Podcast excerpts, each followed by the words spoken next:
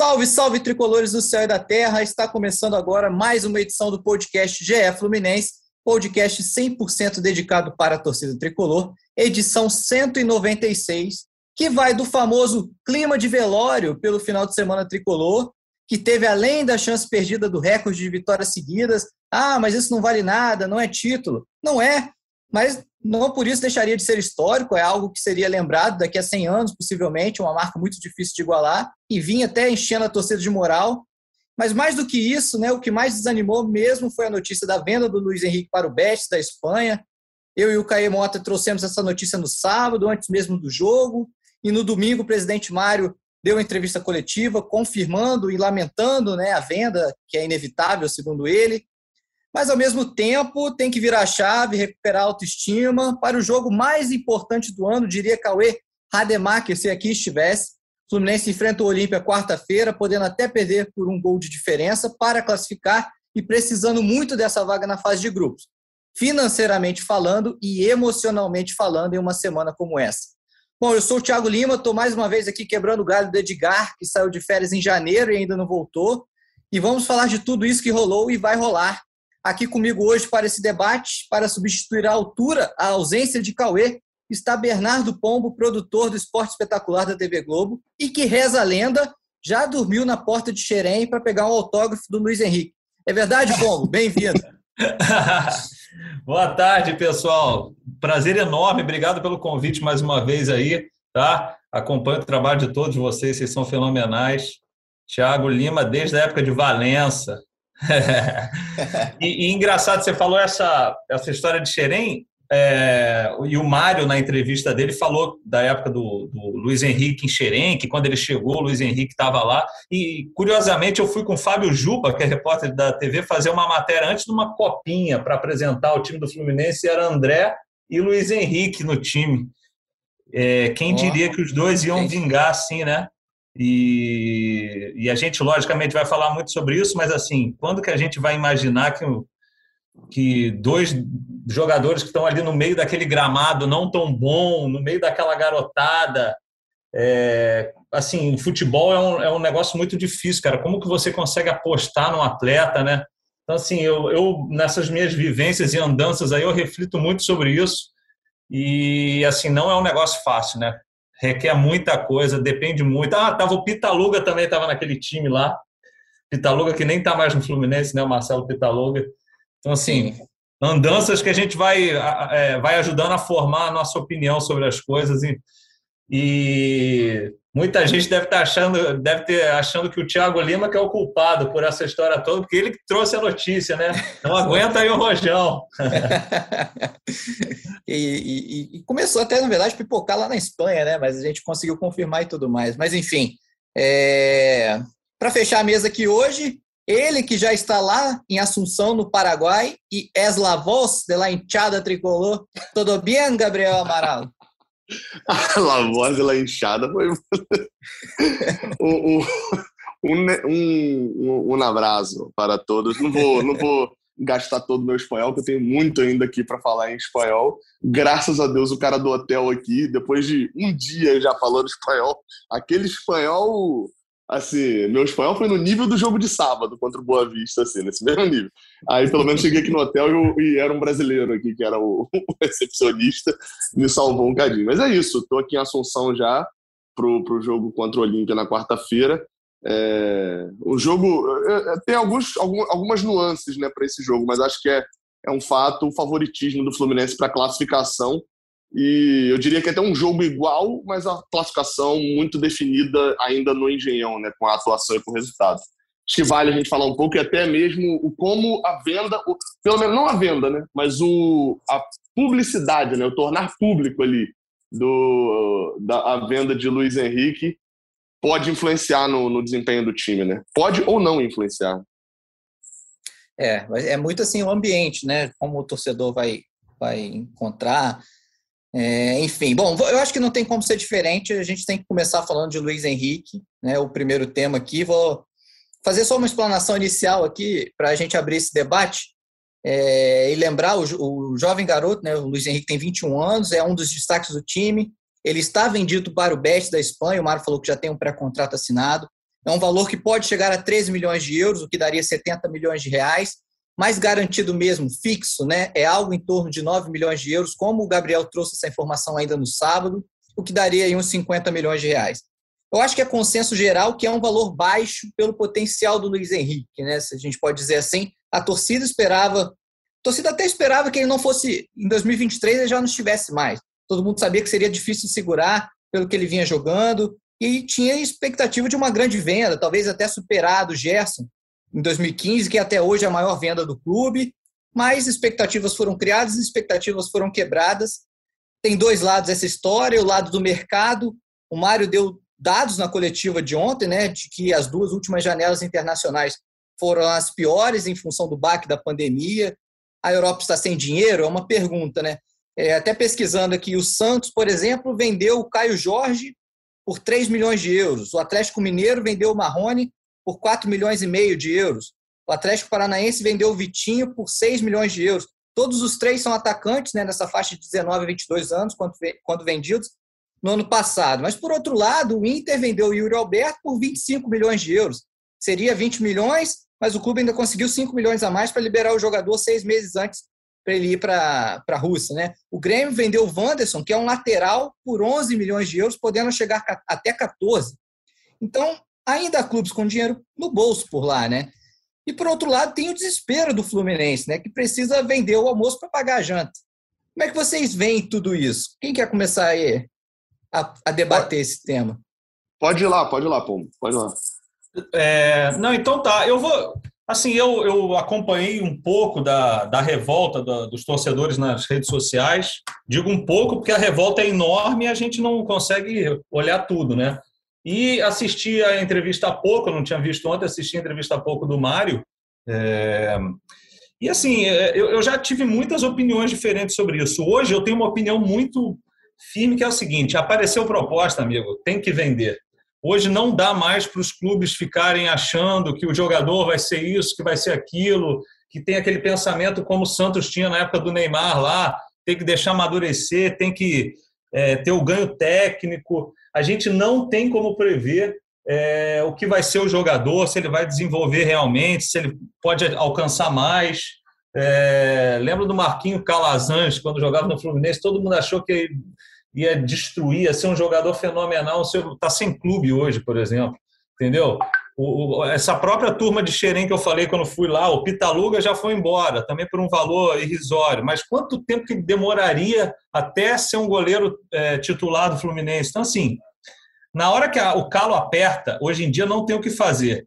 Eu costumo falar, por exemplo, estava até comentando mais cedo, quem ia garantir? Como é que eu ia saber que essa semana a gasolina estar 70 centavos mais cara e eu tenho que levar minha filha na escola? Então, assim, isso já é uma bomba no meu orçamento no, no final do mês, entendeu? Então, assim, não adianta. Apareceu uma proposta, eu sou a favor da venda. Ah, vai ficar até o meio da, do ano, não podia esperar. Eu não sei é, exatamente como é que funciona hoje em dia as negociações e tal. É, e, e, e, e, confesso que eu acho até meio assim, o Mário usou uma palavra lá que eu não vou lembrar exatamente qual foi, mas assim, não tem como você comparar clube, né, cara? O, o Caio Jorge no Santos foi vendido por uma merreca, ele foi artilheiro da, da seleção no Mundial Sub-17 também.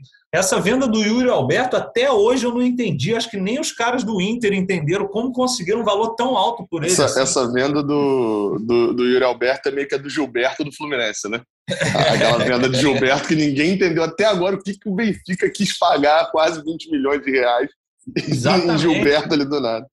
Pois é, exatamente.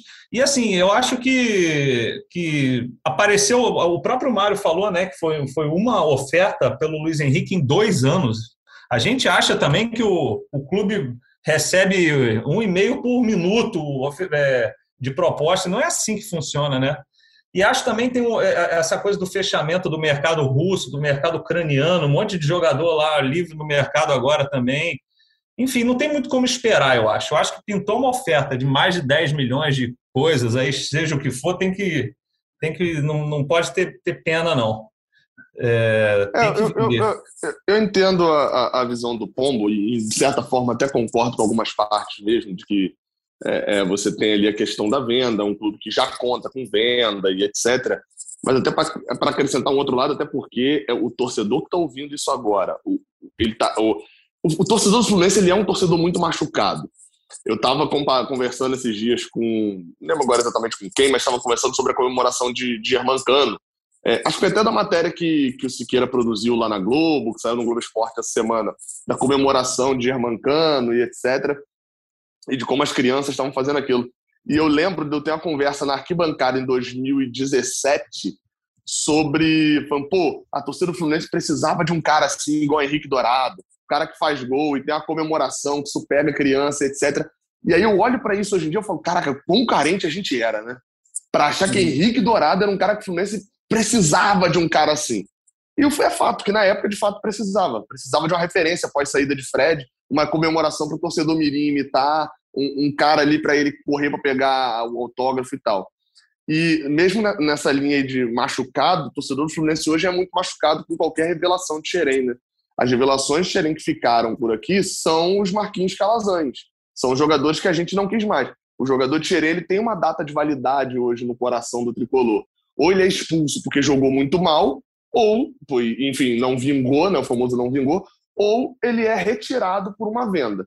Só que para o torcedor do Fluminense cabe o quê? Não, eu aceito retirá-lo. Acho que nenhum torcedor do Fluminense é contra a venda. É, eu acho que nenhum deles, todo mundo acho que entende bem e sabia e tinha noção de que o Luiz Henrique seria vendido, de que o Fluminense segurar mais tempo o Luiz Henrique seria abrir mão de um bom dinheiro, né? É, acho que todo mundo tem essa consciência de que a venda seria necessária eu acho que o que mais pegou e foi o que criou toda essa espiral né, depois foi é, a forma e o momento. Primeiro, a forma. Vender agora com a janela fechada. É, você faz, e aí isso inclui o momento, óbvio também, mas você faz a venda com a janela fechada, ele só vai no meio do ano? Só. Mas a venda foi feita agora. A venda foi feita antes dele fazer um golaço na Libertadores e ele deve fazer outros aí ao longo da, da temporada. A venda foi feita antes dele decidir um Fla-Flu. A venda foi feita antes dele dar uma assistência para um gol na, na fase de grupos contra o Boca Juniors. A venda foi feita antes dele ter o melhor time do lado dele, o melhor time que ele já jogou, e ele ser o desequilibrante desse time. O Fluminense teve por anos, e isso o Mário falou, e eu concordo com ele, apesar de discordar totalmente do que ele fez. Eu concordo com ele que é, o Fluminense durante um tempo teve timaços que não usavam garoto, e depois, quando saiu a, a, a Unimed, teve times que dependiam só dos garotos, os times eram fracos. Agora tem a oportunidade de você ter Felipe Melo, William Bigode, Germancano, é, é, até o próprio Iago Felipe, dá para entrar nessa conta mesmo, Fábio, é, é, Nino, um monte de jogadores ali que tem qualidade e, e tem experiência, ao lado de André, de Luiz Henrique, de Calegari, de Martinelli, que são garotos que têm muita bola e que não vão ser precisar ser o cara do time. E Luiz Henrique ia ter uma condição de fazer isso. Então, assim, o, o, o a, a, forçada para vender agora, única e exclusivamente, seria é, se o Fluminense dependesse de dinheiro agora. Depende de um dinheiro hoje. Isso não foi esclarecido se a venda é à vista, quanto de valor que entra por agora. E segundo, o timing, né? Aí nesse daí não dá para culpar o Fluminense em si, porque o Fluminense já tinha feito a venda, a venda estava em segredo total, né? Pelo que eu entendi, ele, ninguém tinha noção dessa venda. E do nada um repórter da, da Itália, se eu não me engano, noticia a compra do Betis. Ele noticiou a venda do Fluminense, ele noticiou a compra do Betis. E aí você gera essa espiral toda na semana em que Luiz Henrique faz a partida da carreira dele até agora. A melhor partida da carreira. É, então acho que esses dois fatores acho que pegaram muito ali na jugular do, do, do torcedor do Fluminense foi um baque, assim, acho que esse é o, o, o cenário até da torcida, até deixando claro, tipo assim, achei a venda ruim, achei que dava para se segurasse até o meio do ano conseguiria um valor maior, acho que talvez, sendo um pouco criativo, conseguisse é, algum outro valor ali para suprir esses salários iniciais, mas o Fluminense escolheu isso, né? Quando o Mário Bittencourt monta um time, né, a gestão, né, monta um time é, com mais qualidade que custa mais, ele ganha muita moral. Pensou grande, o Fluminense volta a ser o principal aí, um dos principais times do futebol brasileiro. É a torcida do Fluminense empolgada porque o nosso time reserva ganha dando baile no Vasco e tal. Ele ganha nisso, mas ele perde porque vai ter que vender o moleque. Ele poderia ter montado um time como era o de 2020. um time ali que ele ia ganhar muitos pontos porque ele estava sendo austero. Olha só, está fazendo boa campanha, pagando salários baixos, olha só, etc. Mas ele era criticado porque pensava pequeno. O quinto lugar era o teto do Fluminense. Então, assim, o jogo não fecha. Ele escolheu isso, acho que ele tem noção da escolha que ele fez, agora aguenta a crítica da torcida. É, eu acho que vai muito, pesa muito essa questão de não não esperar essa janela do meio do ano, né, quando poderia chegar, poderiam chegar propostas maiores. O Mário até falou, ah, a gente poderia segurar, vamos dizer que a gente, o Mário até fala, ah, Luiz Henrique vai, iria sair do meio do ano de qualquer jeito. Né? Ele falou, desportivamente falando para a gente, não vai, não vai mudar nada, porque a gente vai segurar ele até o meio do ano, mesmo vendido, e se a gente segurasse, ele sairia do, meio do ano pelo que ele está jogando. Né? Algum, chegariam, então, propostas até o Mário admite isso. É, ele falou, ah, mas aí poderiam ser propostas melhores, menores, isso a gente não vai saber. É, eu acho que quando você tem um jogador com um potencial desse, vale o risco, sabe? Você segurar, você apostar em uma venda maior. E um, e, e um jogador que, se você não vender um preço que você quer, ele vai continuar te dando retorno em campo, né? Mas vai pesar muito essa questão. Segundo o Mário, não tinha como esperar mais. O Fluminense tentou tudo que, segundo ele, tudo que poderia, né? Eu até perguntei para o Mário ontem sobre uma possível antecipação né, da, da venda do Michel Araújo, que o Michel Araújo está emprestado lá para o time do Odair, nos Emirados Árabes, se não me engano, são 3 milhões de dólares a, a opção de compra opção de dele, compra. né? Daria 15 milhões de reais, mais ou menos. É, já salvaria, com esse valor, você seguraria o Luiz Henrique, pelo menos até o meio do ano, para pegar tentar propostas maiores. Segundo o Mário, fizeram contato e os árabes falaram que só vão responder, porque a opção de compra é em maio, dia 20 de maio, ou de 25, só vão responder lá. Não sei se o Mário tentou oferecer, ó, oh, eu te dou aqui, abro mão aqui de 250 mil dólares para vocês é, anteciparem é como se fosse uma né? antecipação do, é, do, do valor. Né? Não sei se chegou a ter esse desconto para tentar sensibilizar os árabes, mas segundo ele não foi possível. É, perguntei também se o dinheiro de uma eventual classificação né, para a fase de grupos também são 3 milhões de dólares, né, porque é um milhão por cada jogo em casa, também dariam 15 milhões é, na fase de grupos, mas o Mário também explicou que é um dinheiro que só entra jogo a jogo e 20 dias após cada jogo em casa, então também não é um dinheiro que eles poderiam contar agora para pagar as dívidas atuais, né? O Fluminense não pagou ainda o salário então, de fevereiro, está em aberto, né? A segunda parcela do 13 terceiro também está em aberto, com jogadores e funcionários. Fala, Gabriel. Não, não, então, é, então é, você até lembrou desse ponto aí agora, eu não, eu não tinha lembrado. Ah, eu assisti a coletiva, né? Até estava lá também, enfim, mas é, é, eu, eu não tinha relacionado esse ponto que é. Eu acho que cada vez mais vai ficando óbvio de que só foi a venda só aconteceu agora porque vai entrar boa parte desse dinheiro, ou todo, enfim, uma quantidade significativa de dinheiro agora. É a única Sim, explicação. Nos dias. É, Exatamente. É, por, porque, então, assim, a venda pode até ser parcelada mas o parcelamento da parte que é do bônus. Mas assim, porque não tem, não tem lógica. Os argumentos utilizados são todos assim. A gente até vai ter dinheiro. E, e ele ainda cita o contrato do, do Carioca, né? Que antes o contrato assinado com a Globo rendia né, um valor bem alto para o Fluminense.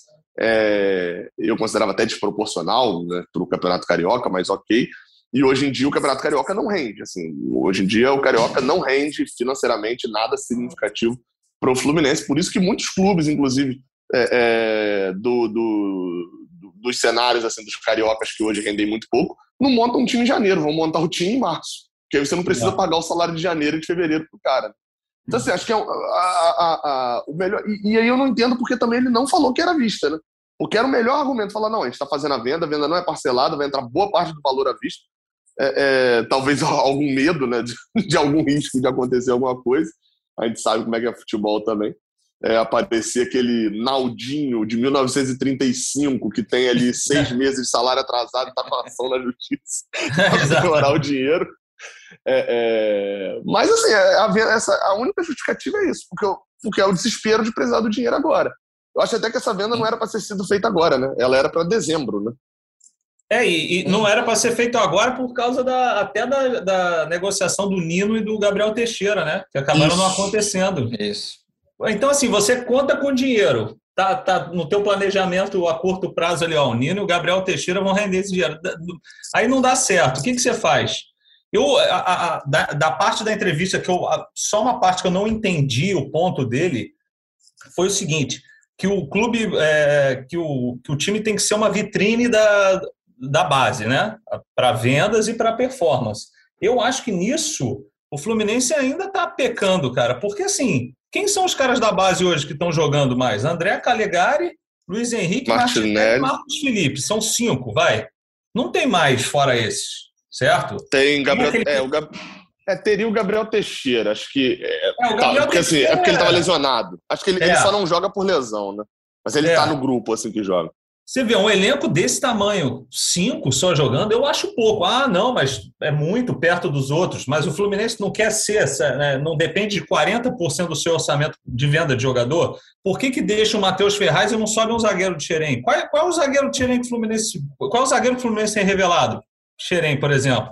Esses é, laterais. O que, o que revelou está lesionado. O, o único é. que teve mínima chance está lesionado. Ontem tinha. É, sábado tinha Davi. O próprio Marcos Felipe, quantos anos ele ficou no clube para ganhar uma chance outro dia, sabe?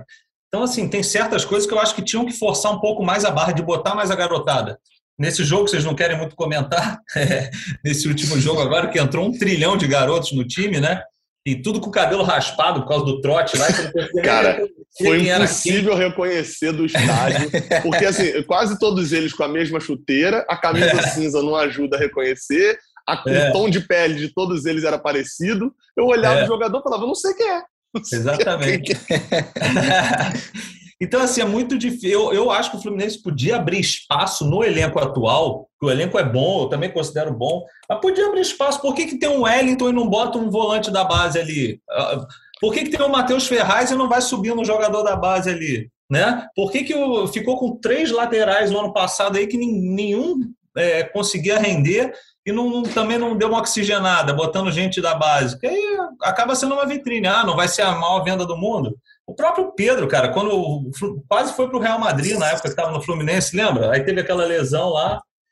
O Mário chegou até a citar, né? O, o é. É, isso na, na, na, entrevista ontem também. Eu, eu, eu, acho assim. assim o Gerson, não, por exemplo, quando, o Gerson, quando subiu, vocês vão lembrar disso. O Gerson, quando subiu, a torcida detestava ele todo mundo queria a cabeça dele. O próprio Pedro, quando subiu, era reserva do Henrique Dourado. Quando o Henrique Dourado saía do time e ele entrava, pô, ele demorou até engrenar. Mas como é que esses jogadores engrenam, cara? Com rodagem, com minutagem, né?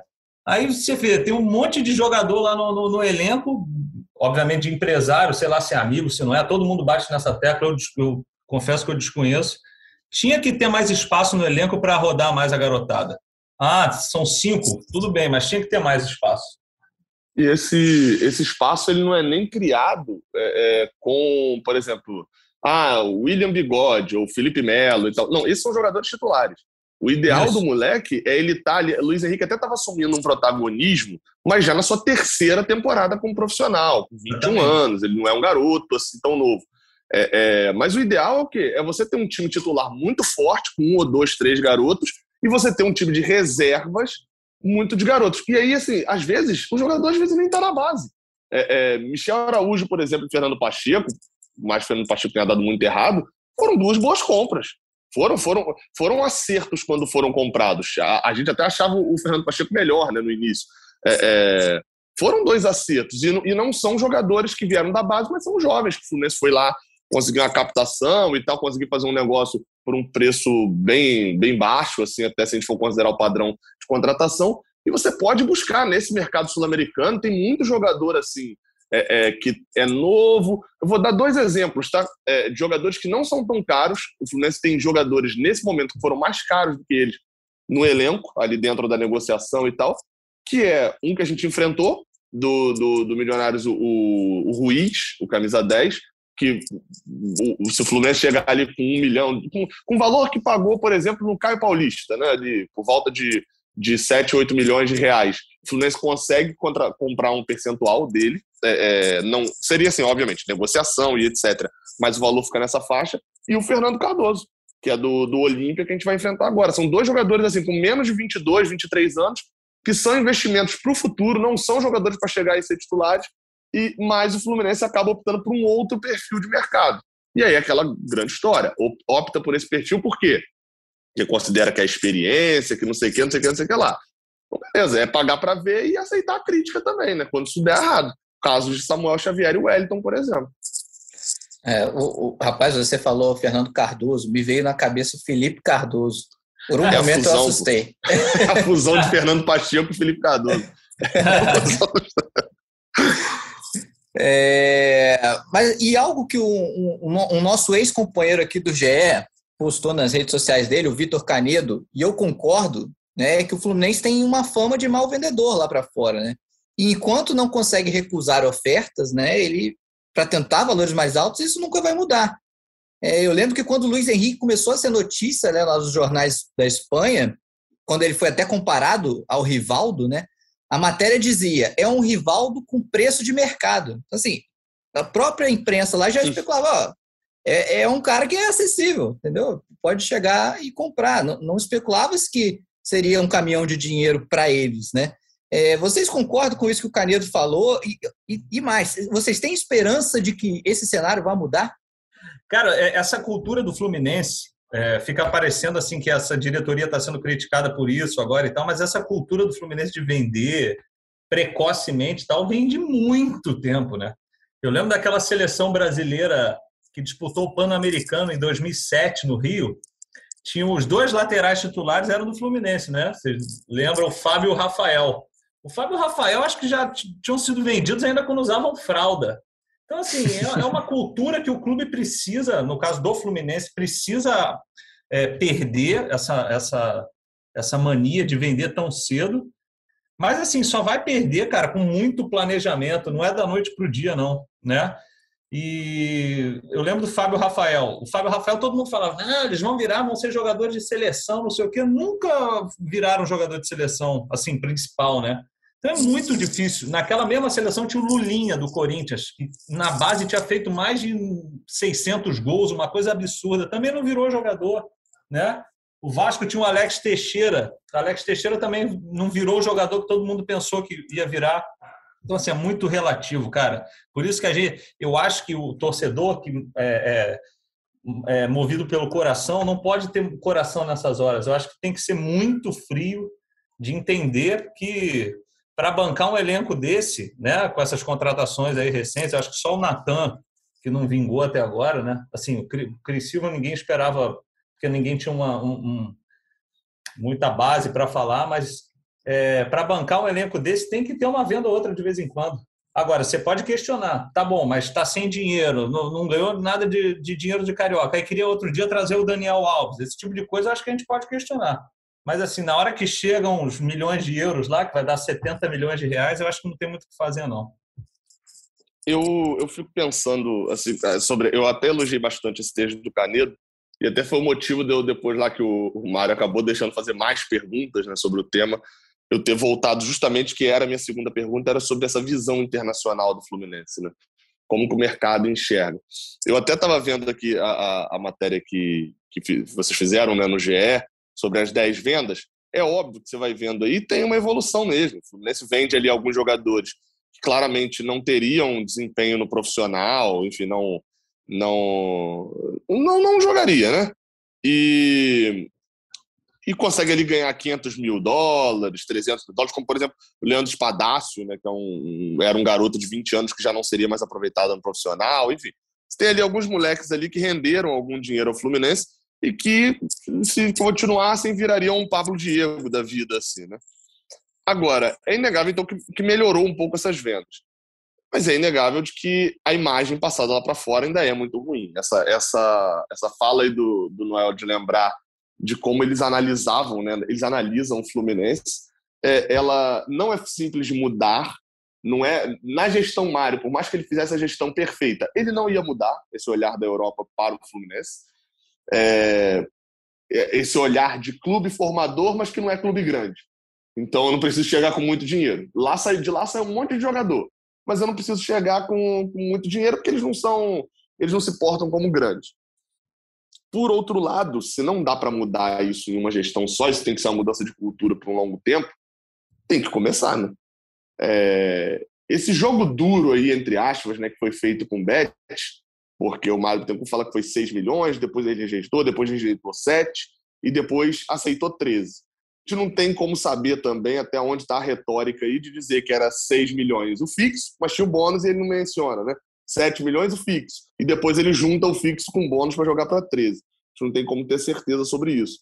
É, mas isso até melhora um pouquinho a imagem, mas é uma melhora a que custo, né? É, essa imagem lá fora do Fluminense acho que é o grande, é o grande problema, o grande calcanhar de Aquiles para um clube vendedor. Você ter a imagem de, de, de ser fácil de tirar, tipo assim, a imagem de, de, de, de, de que vai aceitar qualquer migalha. É complicado, né? Você para pensar que Luiz Henrique valeu 9 milhões de euros no valor fixo, né? Pô, 9 milhões de euros é muito pouco. Até a venda de João Pedro, é, pelo valor que ela alcançou depois com bônus, já, já é maior do que a de Luiz Henrique. Luiz Henrique vai ter que alcançar bônus para passar de João Pedro. Foi uma venda que não foi boa e que o próprio Mário criticou, inclusive. Então, eu, eu, eu, eu acho esse um dano muito grande para o Fluminense, essa, essa imagem. E essa venda, apesar dela não ser é, é, como já foram outras feitas lá para fora e tal, a própria venda de Pedro, inclusive, mas ela é, é, ela é negativa assim, nesse ponto. Ela, ela não dá um passo que ela poderia dar, sendo o Luiz Henrique o melhor jogador do Fluminense hoje, é, jogando muito há três temporadas, valendo 9 milhões no fixo. Sendo assim, e com um contrato longo, o que, que um jogador vai ter que fazer para poder valer mais do que o Luiz Henrique? Se, vai ter que o quê? Se jogar bem quatro temporadas, ter números melhores, de fato os números do Luiz Henrique não são excepcionais, né? Ele não é fazedor de gols, assim. Não sei, né? É, é complicado. Não é, não é um, uma, uma ciência exata, mas o futebol tem as suas lógicas de mercado. Mas sabe que uma, uma coisa do mercado, só para complementar, uma coisa do, do mercado que atrapalhou um pouco, eu acho, na avaliação, é, foram as vendas do Flamengo, essas vendas, entre aspas, recentes aí. Recente já tem um tempinho, né? Vinícius Júnior, Paquetá e Renier. Essas vendas foram mentirosas, foram com valores totalmente fora do mercado, de uma forma geral. E aí ficou todo mundo achando que qualquer um que você revela, você vai vender por isso aí, entendeu? Eu acho que isso afetou um pouco, cara. É, o próprio Gerson foi 20 milhões de euros, mas pô, o Gerson, você vê, é, tá é, seleção, volta e meia convocado e tal. É difícil para um Luiz Henrique, que ainda é uma aposta, né? Você, você assim, achar realmente quanto o cara vale, né? O próprio Betis, esse clube que a gente está falando aí, foi o que comprou o Denilson em 1997, ficou por anos a, a negociação mais cara da história do futebol. Então, assim, aí o Betis nunca mais acho que comprou ninguém, se arrependeu. acabou de pagar mês passado. é, acabou...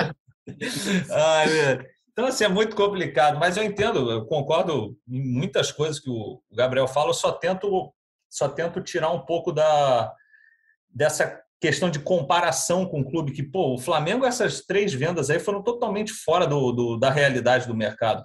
Vendeu se a lista que eu estou vendo aqui está certa, vendeu o Vinícius Júnior por 45, o Paquetá por 38 e o Renier por 30. Meu Deus, isso, é muita aí. grana. Somar isso aí, acho que dava para construir três cidades novas, é muita coisa. Então, eu acho que isso afetou um pouco a avaliação, entendeu? E, e, e outra coisa, além do Luiz Henrique, meu cachorro até latiu aqui discordando. Depois do Luiz Henrique, qual que seria a venda que o Fluminense poderia fazer? Vocês enxergam algum jogador no elenco com um valor então, muito alto de venda? Eu não enxergo. Então, não, para ser maior que o Luiz Henrique, não, porque o Luiz Henrique é o atacante. Eu acho que o Luiz Henrique era o nome para o Fluminense tentar mudar essa imagem. Né? Não, não, não, não ia mudar agora, mas pelo menos começar um processo. Porque é, é Martinelli, Calegari, o André são jogadores que jogam mais para trás do campo. Então, é... Nino também, né? Tem Nino. Nino também, também, Mas aí eles não são jogadores que, por serem é, não serem atacantes, os atacantes naturalmente valem mais dinheiro no mercado. Então eu acho difícil que qualquer outro jogador que, que vá ser vendido vai ser, vai ser, vai sair por mais dinheiro do que o Luiz Henrique. É, na expectativa assim de posição e tal, talvez para o futuro seja Matheus Martins e John Kennedy, né? Mas John Kennedy com esses problemas todos comportamentais e Matheus é. Martins é. ainda sem render muito no, no futebol, né, futebolisticamente falando profissional, né, é, não deixam muito essa esperança, não.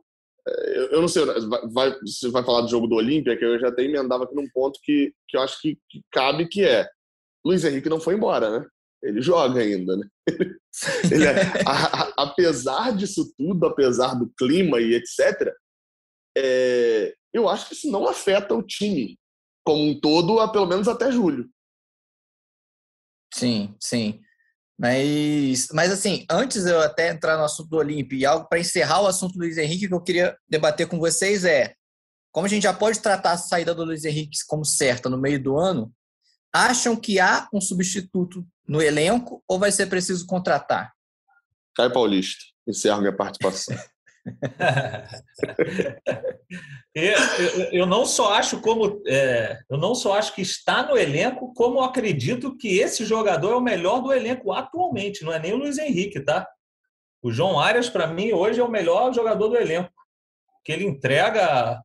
É, eu acho que é mais até que o Luiz Henrique. O Luiz Henrique, obviamente, é mais espetacular, tem aquelas, aquela, esses cortezinhos e tal, mas é o, é o que o Gabriel falou é, em termos de número, cara, o Luiz Henrique ainda está devendo para o jogador do nível que ele pode atingir, entendeu? Finalizações, o próprio Gabriel Teixeira nas finalizações aí que eu estava conversando, é, é, é, o que, que impede um pouco o jogador atingir um nível maior, né? O Arias, para mim, é o melhor do elenco hoje. Não sei se eu estou sendo polêmico. Não, mas o Arias é, é, que ele joga mais na esquerda, né? Você não vê o Arias pela direita, o Luiz Henrique na direita. Teria que ter algum. É, seria uma, uma adaptação, né? Provavelmente é. ele, ia, ele ia despetar mais o lateral direito e tal, alguma coisa, que é o que ele faz com o Cris Silva, né? Cris Silva espeta muito na esquerda para ele subir também o Luiz Henrique pela direita e o Bigode acaba fazendo ali um segundo atacante meio campista, né? Ele teria é. que mudar uma tática realmente, mas acho que assim, dentro da lógica, né, de quem entra no time saindo o Luiz Henrique, acho que seria John Arias mesmo. Eu acho que assim, é, é, pelo menos isso mostra um bom elenco, que é, a gente vai ter que discutir, na verdade, eu vi discussões, discussões hoje, que era, tipo assim, não, mas aí se John Arias virar titular, quem que vai pro banco? É Caio Paulista mesmo? É Gabriel Teixeira que não tá jogando nada, não sei o quê? Eu falei, cara, a gente tá vendendo, eu, eu pensei nisso como algo positivo, né? A gente tá vendendo o nosso melhor atacante e a discussão é quem vai ficar no banco agora? Que o, o elenco do Fluminense estava tá, tá rendendo tão bem nesse ano, né? principalmente com essas surpresas, como foi o caso de John Ares, que até assim, a discussão normalmente seria: vendemos. Quando a gente vendeu Pedro em 2018, ficou o desespero. Perdão, perdeu Pedro por lesão em 2018, ficou o desespero de jogar com o Kaique. Não aquele, esse Kaique de Xerém, não, aquele Kaique. Júnior Dutra. É, é, é, aquele desespero de quem ia jogar. Quando o João Pedro sai antes para a Europa, Lucão do Break, que vai assumir a titularidade em 2019. E aí, dessa vez, a gente está vendo uma venda que, pelo menos, o reserva já é dando conta do recado tranquilamente. Né? A gente vai discutir a parte do banco. Eu não veria a necessidade de contratar, mas eu, havendo possibilidades, eu contrataria. É, você falou o Caio Paulista, não sei até que ponto, ironicamente ou não, mas o Caio Paulista viveu sua melhor fase lembrar isso, né? Com o Roger Machado foi nessa ponta direita onde está jogando Luiz Henrique. Se ele recuperar aquele futebol, né? por que não pode ser ele de fato? Né? Seria uma opção também. Tem que ver se o Abel consegue fazer o milagre que o Roger conseguiu, que foi tirar o melhor futebol de Caio Paulista. É, então vamos para. Mas para entrar no jogo do Olímpio, só te perguntar para vocês: vocês querem comentar alguma, alguma coisa do jogo, aquela pelada de sábado? Ah, eu, eu, eu achei que ficou, o time de, ficou devendo muito na questão vontade. Porque, assim, você você é, tem um problema ali de gramado e tal, que já era esperado. Aquele gramado não é gramado de futebol profissional, né? Ter um jogo ali já foi um absurdo. Né? Então, assim, atrapalhou demais o, o time. Agora, você botar. Faltou vontade de ganhar o jogo. Tem momentos ali que você vê os caras andando, cara. O Natan o Natan veio contratado, todo mundo aplaudiu e tal. O que, que o Natan fez até agora? E, e não digo de, ah, o cara tem que ter uma entrega técnica gigantesca, não, mas eu, você não vê o cara dando um carrinho, tentando alguma coisa mais, sabe, até chamando a torcida e tal, você não vê. Então acho que faltou vontade de ganhar o jogo, além de botar o time C para jogar, né? E depois botar o Abel, acho que botar o Matheus Ferraz ali de volante. Tem uma hora do jogo lá que o Matheus Ferraz vira armador. Pô, parecia o. Ele estava jogando na faixa de campo do Conca, que o Conca jogava em 2010, sabe? Não deu para entender nada. Então, assim, faltou um pouquinho do. É culpa exclusiva do time de não conseguir essa, esse recorde aí, porque estava com tudo na mão para conseguir. E o time do Boa Vista também, uma retranca danada, não entendi nada. Pô, os caras que. Eu não consigo entender. O futebol carioca é meio maluco nisso. Você vê os times pequenos é, em vez de tentar né, criar uma dificuldadezinha ou outra, aí em casa, jogando em casa, contra o time C do Fluminense, os caras não vão para o ataque de direito, enfim. São dilemas do nosso futebol. Eu não tenho nada a acrescentar, não. Acho que foi o pior jogo que eu já vi no estádio, assim. Eu já vi o Fluminense tomar 3 a 0 do Internacional, enfim, meio bizarro aquele jogo. Já vi muito jogo que o Fluminense jogou muito mal, mas esse jogo, assim, foram duas horas a menos que no final da minha vida eu vou lembrar. Pô, eu poderia ter duas horinhas mais de vida se eu não tivesse assistido esse jogo. Acho que esse é o resumo. Foi muito ruim mesmo. Eu queria só, assim, destacar que de todos os garotos que eu vi em campo, é, nenhum brilhou, nenhum foi muito bem, mas eu queria destacar só o Johnny, lateral direito, é, que já tinha feito uma boa copinha. Eu achei que ele mostrou personalidade, é, acertou bons cruzamentos.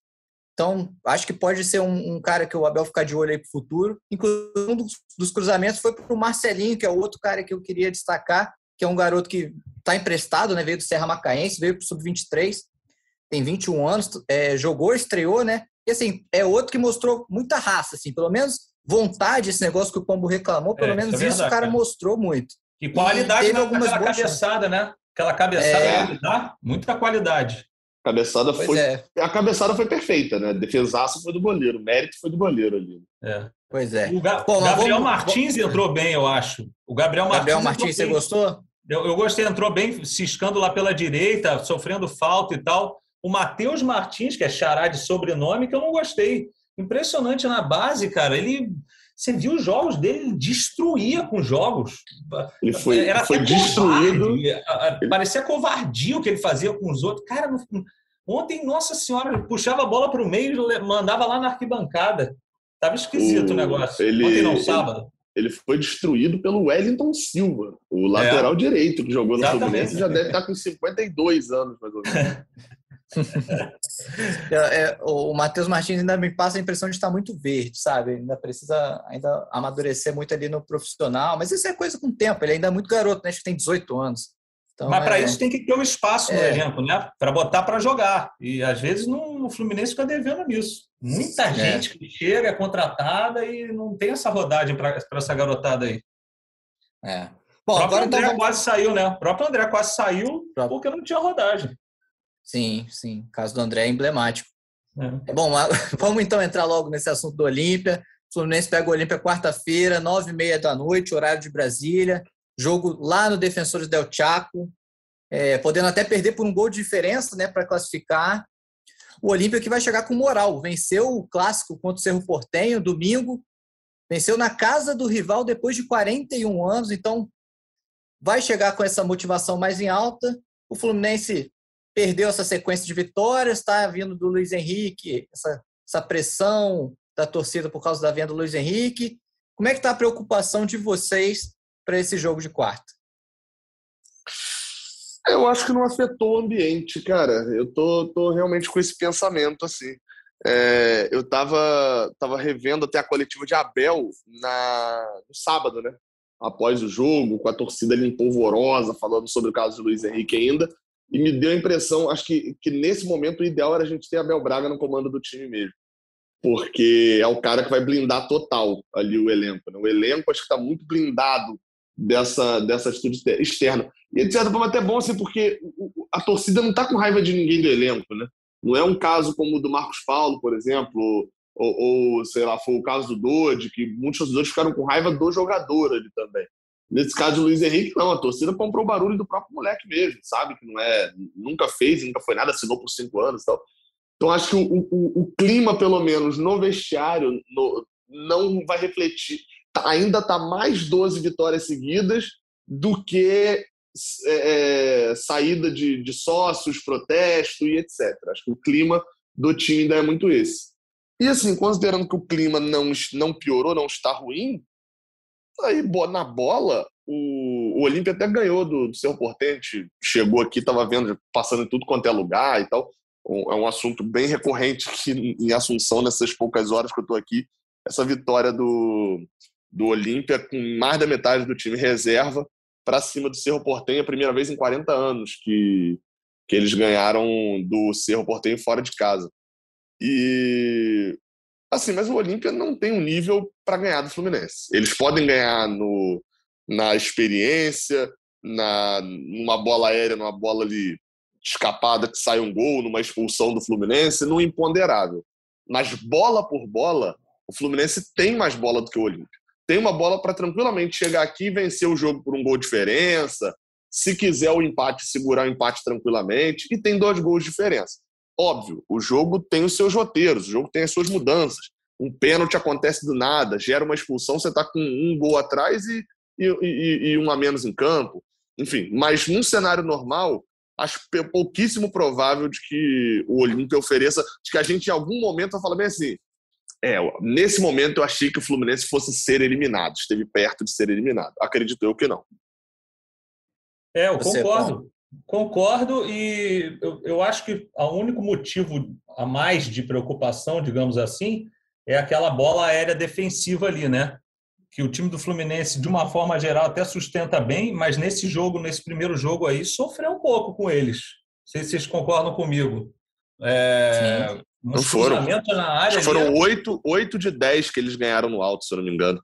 É mesmo? Aí, um número meio absurdo, assim. Pois é, eu achei, eu achei que ficou. A, o sistema defensivo ficou devendo nessa parte. Não sei se é qualidade do, deles ou foi coincidência de acontecer nesse jogo. E é engraçado isso, né? Que o Fluminense pegou o Milionários, Milionários líder do campeonato colombiano, cheio de moral, agora pega o Olímpia, cheio de moral. Pô, essa pré-Libertadores já foi mais simples antigamente. Rapaz, cara, e, e, esse time do Olímpia tem um toquinho de bola bom, não é um time bobo, tem, né? Tem que tomar cuidado ali. Talvez eu, eu botasse um Pineda ali na esquerda, pra, porque não precisa subir tanto, né? O Fluminense precisa sustentar bem ali atrás. Enfim, eu acho que é, essa bola eu, aérea é uma grande preocupação ali. É, é, é, bom ficar de olho, mas eu também acho que o time está muito bem para se classificar. Eu até vi uma comparação que era o Olímpia é meio um time de Odair Helman ali é aquele time que combate e tal, que às vezes pega um time um pouco mais forte até perde o jogo, mas que tem é, é um time muito é, é, que vai lutar muito pelo resultado sempre e que vai ter uma organização e tal. E o Milionários é um time do Fernando Diniz, que é um time que tem um bom toque de bola, futebol envolvente, jogadores rápidos e perdeu os dois jogos. Outra coisa que acho que pode desestabilizar também, o Bernardo, é confusão, né? Se o Fluminense. Ah, é. o, o Olímpia vai provocar, ainda mais jogando em casa, nos primeiros 15, 20 minutos, uma tentar provocar um amarelo bobo para o Fluminense. O Fluminense não pode cair na pilha. E a gente tem jogadores ali muito esquentados, né, como é o caso de Felipe Melo, mas que também tem jogadores muito tranquilos e experientes. É o caso de David Braz, de, de Nino, é, é, até o próprio Germancano e o William Bigode dá para botar nessa conta também. São jogadores. Assim, David Braz, ele até às vezes fica meio pistola, mas ele não é um jogador inconsequente, né? É, é, então acho que o Fluminense precisa se controlar, principalmente foco em Felipe Melo pelo histórico em André, é, porque vai ser caçado. A torcida do Olímpia ficou com bastante raiva dele. É, então, assim, ele vai ser um jogador mais caçado em campo, vai ser um jogador que vai sofrer mais provocação e a garoto. Então, acho que isso também, porque é uma coisa que desequilibra jogo, né? Você tá com 30 minutos do primeiro tempo, tá 0 a 0 mas vem uma expulsão boba do seu lado, o jogo muda de figura. É. Você falou no André. Vocês escalariam o André nesse jogo? Ou acha que, que pode ser um risco ali de. Não, ah, não só dele se lesionar, mas como gerar uma confusão, acabar sendo um expulso? Por causa daquela confusão no, no, no final do jogo? isso, primeiro? isso. Ah, não, tem que ir para o jogo, tem que ir para o jogo, não tem o que fazer, não com ou sem André vai ter uma catimba danada lá, né? E é, não tem muito o que fazer. E, é, eu concordo que o Felipe Melo ele fica na, às vezes naquele fio da navalha ali para ser expulso, né? Nossa! Mas eu acho que assim, o time do, do, do Olímpia sabe que vai ter que jogar bola, né? Para ganhar do Fluminense. Então, assim, cada momento que o jogo para é bom para o Fluminense. Qualquer discussãozinha dessa que tiver ali, vai passando o tempo, vai ser pior para eles, não tem jeito. É, eu, eu também realmente não veria muita lógica de tirar André. Agora, acho que seria meio que tipo você tirar, não, semifinal da Copa do Mundo, você tira rival do Ronaldo e Ronaldinho Gaúcho para poupar para a final. Para não correr risco dele tomar é. o, o, amarelo para sair da final. Acho que nessa no, no, no, talvez assim pudesse se fosse uma mudança estratégica e tal, mas acho que nenhuma estratégia supera o futebol que o André vem jogando. Né? Verdade. E iriam com o mesmo time, então? Ou mexeriam em alguma coisa para esse jogo? Eu, eu mexeria no, na lateral esquerda. O ah, é, você citou o Pineda, né? É, eu botaria o Pineda, que é um pouco mais firme ali na, naquela proteção ali do lado direito, e deixaria o Cris Silva no banco. Eu acho que essa seria uma opção. Até porque o Cris Silva também não está não tá ainda desenvolvendo, não sei se pode mais ou não pode, porque eu nunca tinha visto ele jogar antes de ir para o Fluminense, né? Mas eu acho que aquele lado esquerdo ele dá para fechar a casinha um pouquinho melhor. É, eu veria até meio diferente. Eu, eu trocaria o Iago Felipe pelo, pelo Martinelli para proteger mais até o meio de campo e, e deixaria o, o Cris Silva justamente como essa opção de, de contra-ataque. Até ah, o segundo, terceiro gol do Fluminense contra o, contra o Olímpia no Engenhão, ele surge de um contra-ataque na esquerda com o Cris Silva, né? Que ele, dá, ele tabela com o John Arias, aí o Arias cruza, pega o, o bigode lá do outro lado com sozinho para poder chutar, e o goleiro de palma sai o gol de canto. Então acho que até Cris Silva seria uma boa opção ali de, de velocidade, principalmente no início, que eles vão querer pressionar muito.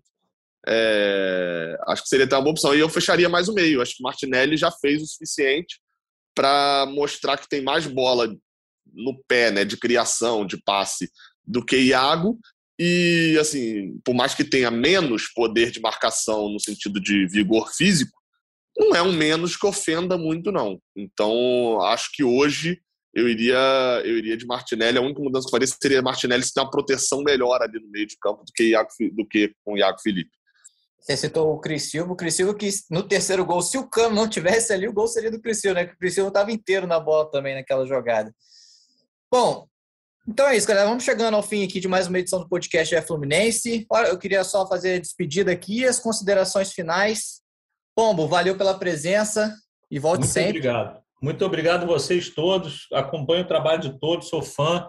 Gigi, que está aí atrás das câmeras, organizando o negócio também.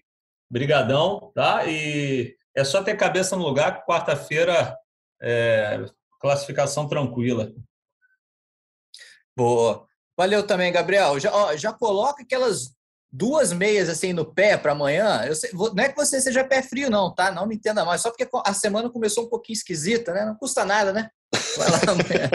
não, é, é, nesse caso aí, até a notícia de Luiz Henrique acontece no Rio de Janeiro, né? Onde o Fluminense treina, joga e é, enquanto eu estava em Saquarema. Então, assim, é, é, fica o detalhe de que eu estava bem longe. Mas aqui é muito calor até, então nesse ponto tomara que, que, que o calor da torcida do, do Olímpia também não pegue tanto no time de quem sai daqui com a vitória. Acho que seria legal. Acho que nesse momento o Fluminense precisa muito de uma vitória, até pro astral do torcedor mesmo, é, é, que deu uma quebradazinha ali, e voltar a entender de que não, cara, o Luiz Henrique vai sair lá nas quartas de final da, da Libertadores só. Só sai se o Fluminense chegar nas quartas de final e ele não joga mais.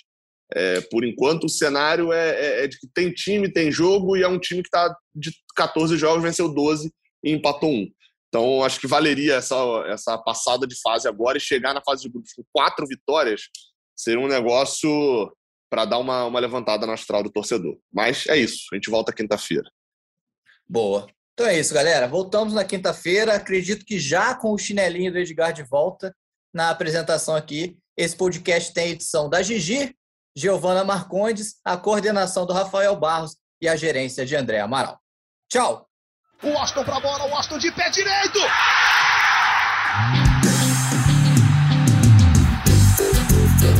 Sabe de quem? Do Fluminense! Do Flusão, do tricolor das Laranjeiras. É o GE Fluminense.